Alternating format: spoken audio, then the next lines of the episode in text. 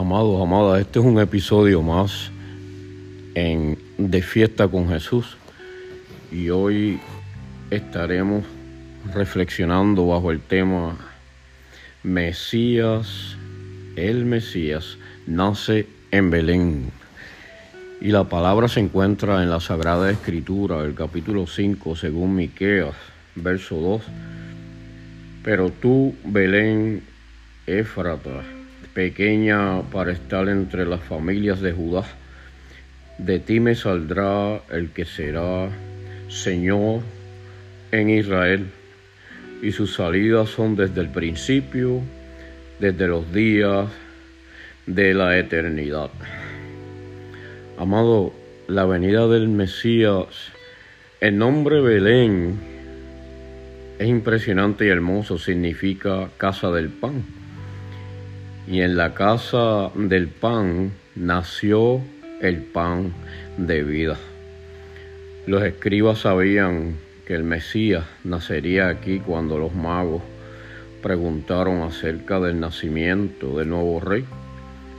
Los escribas le indicaron la profecía de Miqueas, como aparece en el Evangelio según Mateo, capítulo 2, del 1 al 12, muy claro allí. Pero ninguno de los teólogos se molestó en acompañar a los magos para ver si era cierto que el Mesías había llegado. La pequeña ciudad de Belén es hoy un centro de peregrinación para miles de personas. Sabemos que allí hay muchos seres humanos hermosos que caminan y disfrutan de esa belleza pero aprendamos de aquellos que no hicieron ese primer peregrinaje.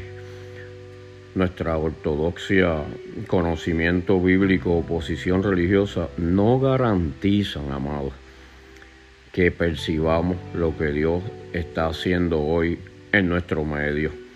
Debemos estar dispuestos a seguir la dirección de Dios y su palabra si deseamos ver el cumplimiento de su promesa. Vemos en Zacarías capítulo 9, verso 9. Alégrate mucho, hija de Sión, da voces de júbilo, hija de Jerusalén. He aquí tu rey vendrá a ti, justo y salvador, humilde y cabalgando sobre un asno, sobre un pollino, hijo de asna. Amado, en este versículo vemos una vez más cuánto difieren los caminos de Dios y de la humanidad. O sea, nosotros los seres humanos esperaban que un rey conquistador de gran fama y renombre llegara y liberara a Jerusalén al frente de un poderoso ejército. Vieron en su lugar a un pobre y humilde rabino que cabalgaba sobre un asno, rodeado por una multitud de campesinos. No parecía a un conquistador, pero una semana más tarde, aleluya, se había levantado de entre los muertos tras haber vencido a la muerte y al infierno.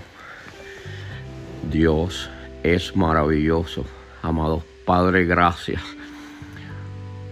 por nuestro Salvador, Jesucristo. A Dios sea la gloria. Sigue bendiciéndonos Dios con tu palabra y que podamos entender que solo Jesús es el camino, la verdad y la vida. En el nombre de Jesús. Amén. Dios les bendiga, Dios les guarde. De fiesta con Jesús.